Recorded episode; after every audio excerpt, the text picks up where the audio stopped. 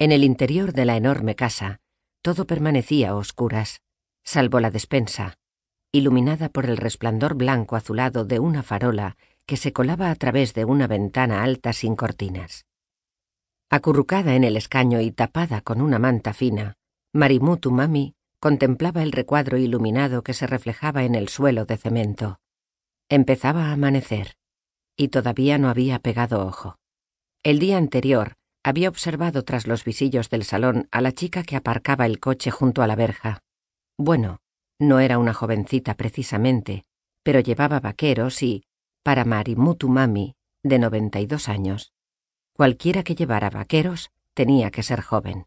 El viento, estaban en plena estación del monzón, había vuelto del revés el endeble paraguas de la joven, quien había acabado cruzando la entrada asfaltada a la carrera, bajo la lluvia. Estaba apoyando el paraguas roto contra la pared del porche cuando Marimutu Mami llegó a la puerta. En circunstancias normales, la anciana no debía abrir la verja a nadie. La ciudad estaba plagada de inmigrantes ilegales procedentes de Indonesia, que robaban y delinquían incluso a plena luz del día. Pero las riadas habían retrasado a su hija, quien la había avisado por teléfono y le había dado permiso para abrir las puertas. La chica se sentó en el borde de un sillón de ratán. Al final resultó ser una escritora que deseaba conocer la vida de su anfitriona. Marimutu Mami parpadeó incrédula. Su vida.